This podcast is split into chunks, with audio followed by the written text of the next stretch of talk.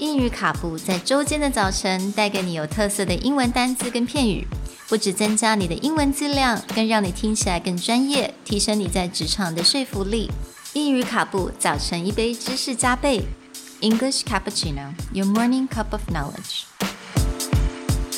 Good morning, everyone, Good morning. and welcome back to English Cappuccino. Today's word on shyness timid, an adjective meaning showing a lack of courage or confidence, easily frightened.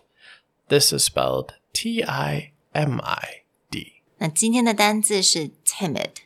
那 timid 它在形容个人，他是非常比较胆小的，但而且是胆怯的，他是害怕的，可能是害怕某一些东西、某些事物，让他非常的害怕。所以你可以大概想象，就是那种小老鼠吧。通常我们会用来形容，就是那种老鼠啊，然后呢很害怕躲在角落那种感觉。So timid.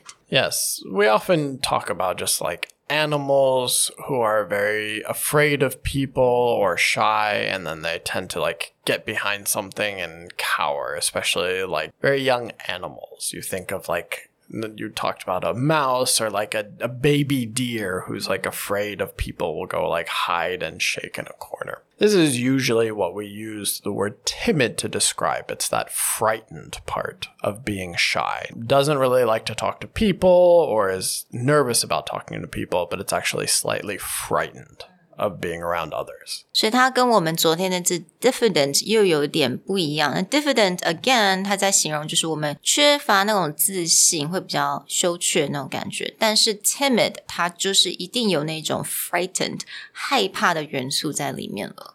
So, if you describe someone or something as timid, there needs to be that element of fear, that element of being frightened. So, someone might like really not want to go into a place, right? Like a child is going into a birthday party and then they keep running behind their parents at the first day of school. They're just really afraid of this new situation. Then timid becomes a good word. I become very timid when someone else, one of my friends, would suggest to go to a haunted house. A haunted house. Yes. Ah.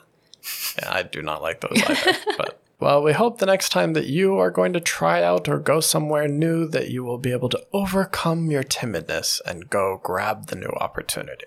We'll talk to you guys tomorrow. Bye. Bye.